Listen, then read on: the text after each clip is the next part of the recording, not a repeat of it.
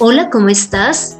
Bienvenido a Conociendo a Dios. Mi nombre es Consuelo Gutiérrez y te estaré acompañando en este podcast, en donde conocerás más de Dios y cómo llevar a la práctica tu vida de fe. Te cuento que muchos de nosotros hemos pasado por circunstancias muy difíciles o de pronto pasaremos por ellas. Inclusive de personas que en esos momentos de dificultad llegan a preguntar, ¿por qué a mí si soy una persona buena? O inclusive llegan a pensar que Dios no existe o que Dios no les ayuda. Y por eso es que he querido traer ese tema, el mostrar qué se ha de hacer cuando se están pasando los momentos difíciles. Por lo tanto, he querido invitar a alguien muy especial y es a Ángela Siachoque. Hola Ángela, ¿cómo estás? Bienvenida a este podcast. Hola Consuelito y gracias por la invitación y un saludo a todos los oyentes. Angelita, cuéntanos cuánto tiempo llevas en tu vida de fe. Pues eh, aproximadamente eh, llevo 10 años, los años que tiene mi hijo. Esa es la referencia. Te cuento, ya me escuchaste, eh, hay personas que viven situaciones realmente difíciles y no saben cómo salir de ellas, están en el proceso o puede que todavía no lo hayamos pasado y lleguemos allí. Entonces quise invitarte porque sé que pasaste algo que marcó tu vida. Quisiera que tú nos comentaras qué fue. Sí, efectivamente, hace tres años em, falleció mi esposo, pero no fue una muerte como, como la mayoría lo espera, sino fue porque lo asesinaron. Entonces, eh, ese momento fue muy duro para mí, pues ya que mm, eh, estábamos nosotros mm, viviendo en un barrio siempre complicado donde expedían drogas y manejaban todo ese asunto de, del consumo. Y mi esposo pues em, hacía muchas cosas para que estas personas pues em, dejaran de hacerlo. Empezó a mover al, barrio, al, al, salón comunal, a hablar con la gente, a hablar con la policía. Empezó a moverse mucho y tanto así que pues realmente no, no sabía con quién, con quién estábamos, en dónde estábamos. Y un 18 de diciembre del 2018, eh, él muere por impactos de bala por, por, unos sicarios que estaban en una moto. Desafortunadamente perdió la vida eh, cerca a nuestra casa. Sí, Angelita. Em, pero entonces todo lo que tú nos muestras nos llevaría a pensar que en el mundo solo encontramos maldad. ¿O qué dices, Angelita? ¿Quién gobierna este mundo? Pues eh, al ver todo lo que, lo que me pasó, lo que le hicieron a él, definitivamente eh, sí, el mundo está lleno de mucha maldad, de mucho odio, no respetan la vida, por cualquier peso eh, matan a, alguien sin saber quién, quién es y el daño que, nos hace a nosotros, a nosotros con, con mi hijo fue algo, un golpe muy duro, no solamente a nosotros, sino a su familia, a su madre, a sus hermanos. Eso, eso fue muy, muy fuerte para todos. Y pues realmente sí, el mundo entero está bajo el maligno y y es lo que, lo que se vio reflejado en lo que nos sucedió. Algo que tú me haces eh, pensar cuando mencionas al maligno es, pues ya sabemos que es Satanás, que son los demonios.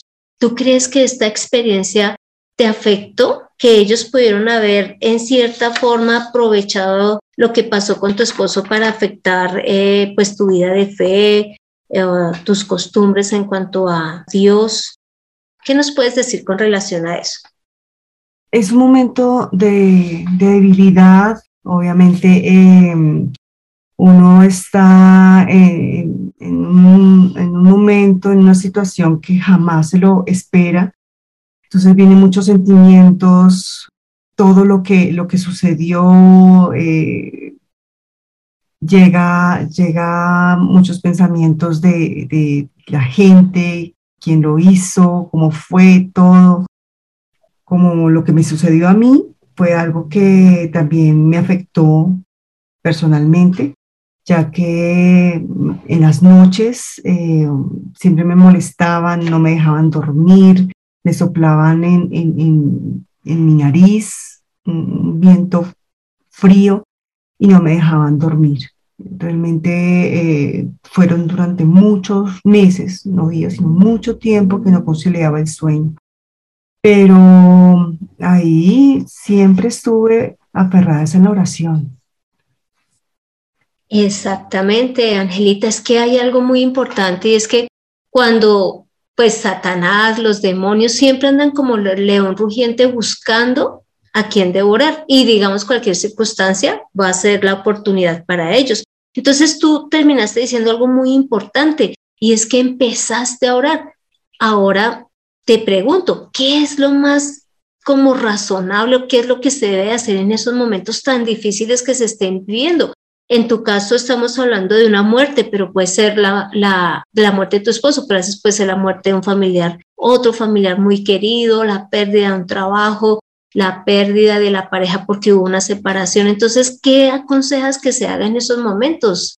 Pues la primera noche fue una noche derecho, sin dormir, y lo único que yo hacía era orar. Pero no era cualquier oración, no era no era la oración que siempre hago, una oración normal, tranquila, no, esta oración fue una oración fuerte, una oración con con llanto, con clamor, con lágrima, con necesidad de que Él, que él estuviera ahí acompañándome. Eh, ahí también me acordé de la situación que nuestro Señor Jesucristo vivió cuando antes de, su muerte eh, ya sabía que se estaba acercando ese momento y como lo dice en Lucas 22, en el versículo 41 a 43 dice, y él se apartó de ellos a distancia como de un tiro de piedra y puesto de rodillas oró diciendo, Padre, si quieres, pasa de mí esta copa, pero no se haga mi voluntad sino la tuya. Y se le apareció un ángel del cielo para fortalecerle. Entonces, acordé de, que el Señor Jesucristo oró toda la noche, toda la noche pidiéndole fortaleza y que se hiciera la voluntad del Padre y no la de él. Y pues esa noche y muchas de ahí en adelante fue mucha oración porque fueron muchas cosas que sucedieron, pero la oración es la conexión con el Señor. Tú quieres estar cerca del Señor, pues ponte a orar. El orar hace que, que se sienta el Señor con, contigo. El Señor obra después de que termines una oración con la fe puesta en el Señor Jesucristo pidiéndole mm, que, que, haya esa tranquilidad, esa paz, esa fortaleza, tú terminas de esa manera, terminas con esa paz. Dentro de lo que mencionas es ese tiempo de oración, de ruego continuo, y siempre sabemos que Dios escucha a los que oran con un corazón sincero. Pero también hay algo que me inquieta y es saber esos procesos difíciles que, que podemos pasar en nuestra vida ¿Cómo debemos de pasarlos? ¿A qué me refiero? Mm, debemos de agilizar, pues sé que hay personas que pronto se, se, hacen como las desentendidas en esa situación. ¿Cómo podemos, qué aconsejas tú? ¿Cómo debemos de vivir ese momento? Eh, no sé, pues cada uno tiene su forma de, de, vivir su duelo, pero lo que entendí es que uno no tiene que guardarse las cosas, hay que desahogarse, llorar lo que tenga que llorar, em, hablarlo con las personas, porque cada vez que tú lo cuentas, cada vez va a ser menos doloroso. Sí, me tocó también estar en, con psicólogo, con psiquiatra, porque pues fue muy complicado, o sea, definitivamente todo se me desorganizó en el cuerpo, mi sistema digestivo, mi sueño, vivía agotada, vivía cansada, o sea, fue muy difícil me, me, medicaron algo para, para, mantener un poco más de, de, calma y de sueño, conciliar el sueño. Pero definitivamente cuando uno está aferrado en el Señor, pues el Señor te, te guía, te muestra, te hace ver las cosas que estás haciendo mal, porque pues me equivoqué muchas, en muchas cosas, hacía cosas que no debía, que hacía que, que lo recordara mucho más o que, o que sintiera mucho más dolor. Entonces, el Señor, por medio de su palabra, por medio de la oración, por medio de tantas cosas que, que nos muestra el Señor, hace que, que tomemos ese camino que, o sea, como tomar otra vez el rumbo que, que debemos tomar. Entonces, es muy importante tener en nuestra vida esa fe puesta en el Señor y, y aferrarse mucho más a Él.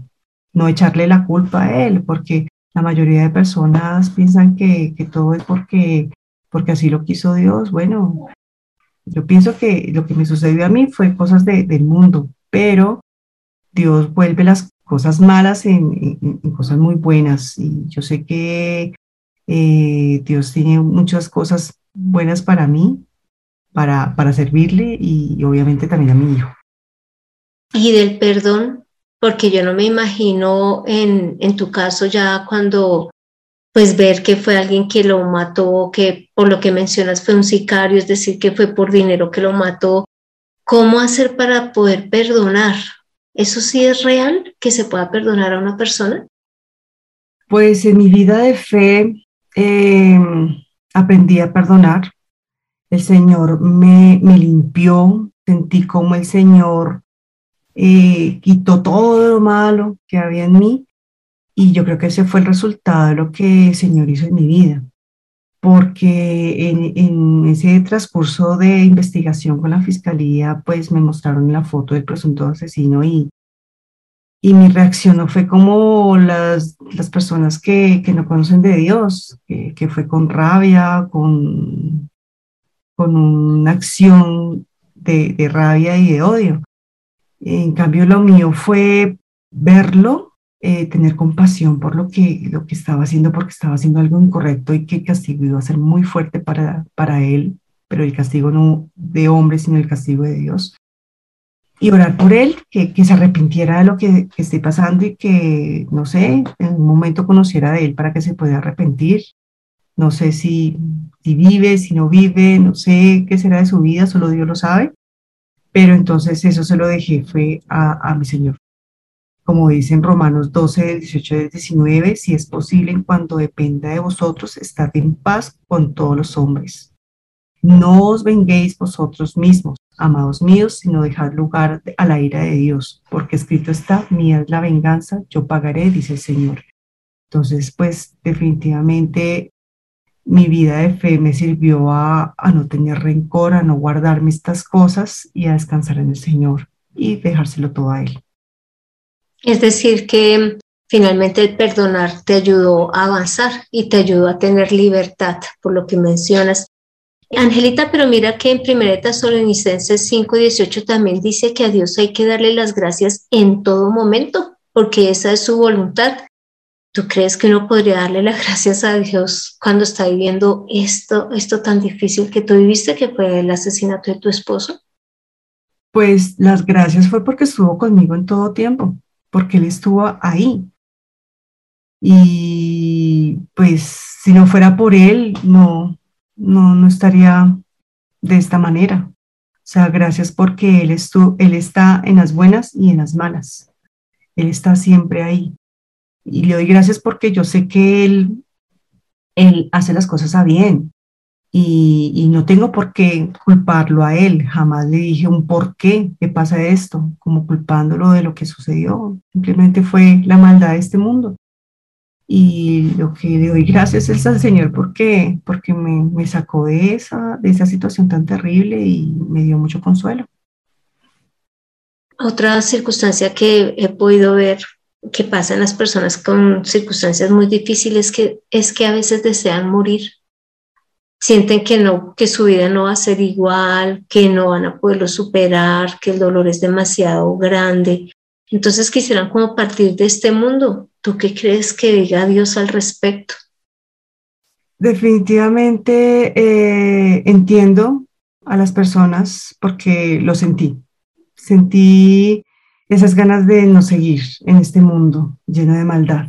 Yo quería que me llevara para poder descansar al lado de él. Eso es lo que yo quería. Pero bueno, no pensé en mi hijo, no pensé en mi familia, solamente pensé en mí. Fui como egoísta. Pero poco a poco fue entendiendo, o sea, entre más oraba, más me aferraba al Señor y fui entendiendo cada vez que, que nosotros tenemos que estar en el mundo es por eso mismo, porque hay maldad en el mundo. Y si el Señor nos ha mostrado todo lo bueno, todo lo que representa Dios en nuestras vidas, que el Señor Jesucristo dio su vida por rescate de, todos los que creen en Él y que nosotros podemos ayudar a esas personas que están en la oscuridad, ayudar a esas personas que están perdidos, que no saben lo que están haciendo, que hacen maldad sin sentirlo. A esas personas hay que llegarles, hay que amar a esas personas. El Señor me ha mostrado su amor a mí y ese amor tengo que reflejarlo a los demás. Amando es llevar su palabra a esas personas que lo necesitan. Inclusive tú me haces acordar de lo que dice en Juan 17, básicamente es em, como el versículo 15 al 20, pero eh, quiero resaltar lo que dice en el, en el 15 y en el 16. En esta porción Jesús está orando por sus discípulos y entonces él le está diciendo a Dios que le ruega que no los quite, que no los quite del mundo, sino que los guarde del mal. O sea, en el, en el mundo van a encontrar mal. Pero entonces luego dice, no son del mundo, o sea, los sus discípulos, como tampoco yo soy del mundo.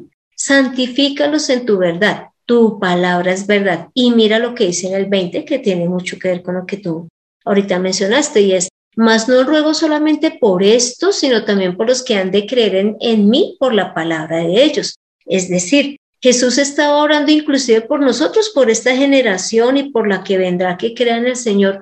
¿Y para qué estamos nosotros acá? Para dar a conocer al Señor. Cuando tú dices, quería partir de este mundo, es un mundo de maldad, pero ya Jesús está diciendo, más bien le está diciendo a Dios, guárdalos del mal. Y lo otro es que nosotros demos a conocer la palabra. Angelita, ¿tú consideras que saliste de esta prueba fortalecida en tu fe? Claro, claro, o sea, eso, eso me ayudó porque vi actuar al Señor en mi vida, vi ese resultado que el Señor me daba, me mostraba, me mostraba su, su amor, su bondad, su, su amor hacia mí. Y cuán agradecida estoy, cuán agradecida soy porque definitivamente no tengo carga, no tengo nada contra nadie, o sea, definitivamente la paz del Señor está en mí y en mi casa, en mi hijo, porque todo eso hace que tengamos más fe en el Señor. Tú me haces acordar también de precisamente de la porción donde dice, Jesús les dice esto, y esto está en Juan 16, 33. Estas cosas os he hablado para que en mí tengáis paz. En el mundo tendréis aflicción, pero confiad, yo he vencido al mundo. Y esto es una de las cosas que veo en ti. Satanás o los demonios quisieron aprovecharse de la circunstancia, pero mira que hoy estás hablando de paz, de confianza y de la certeza de que tienes ese Dios vivo. Pues la conclusión de este tema es que Dios nos da una paz que sobrepasa todo el entendimiento y esa paz que Dios nos da va a guardar nuestros corazones y nuestra mente.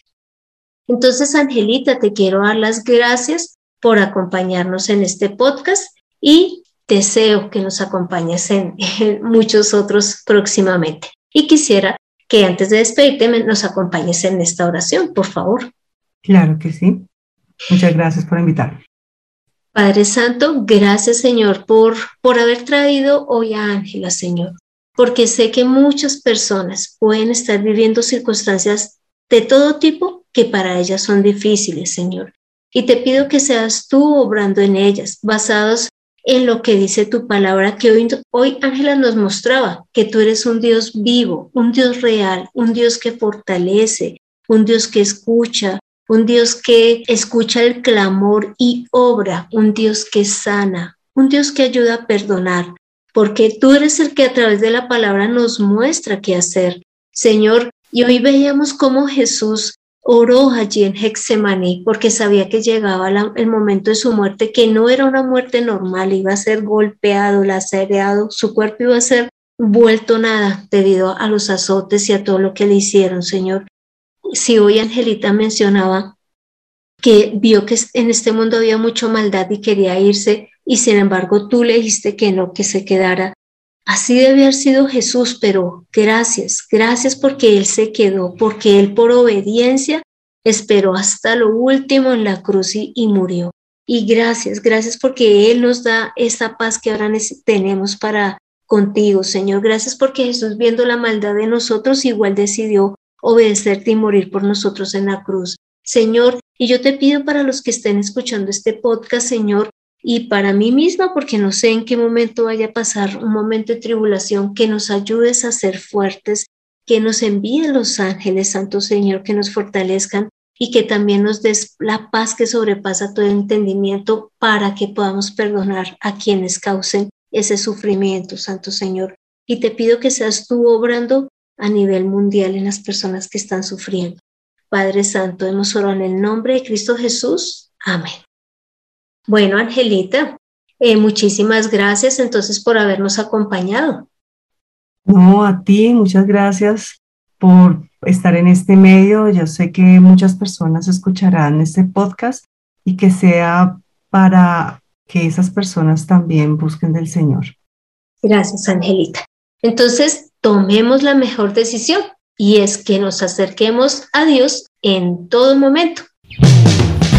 Las palabras de Dios son poderosas y transforman vidas. Tómalas para ti en Conociendo a Dios. Este fue el episodio 130, en donde vimos cómo podemos sobrellevar todas las circunstancias difíciles que podamos tener. ¿Y cómo lo podemos hacer? Teniendo a Dios, que es un Dios cercano y vivo, a nuestro lado.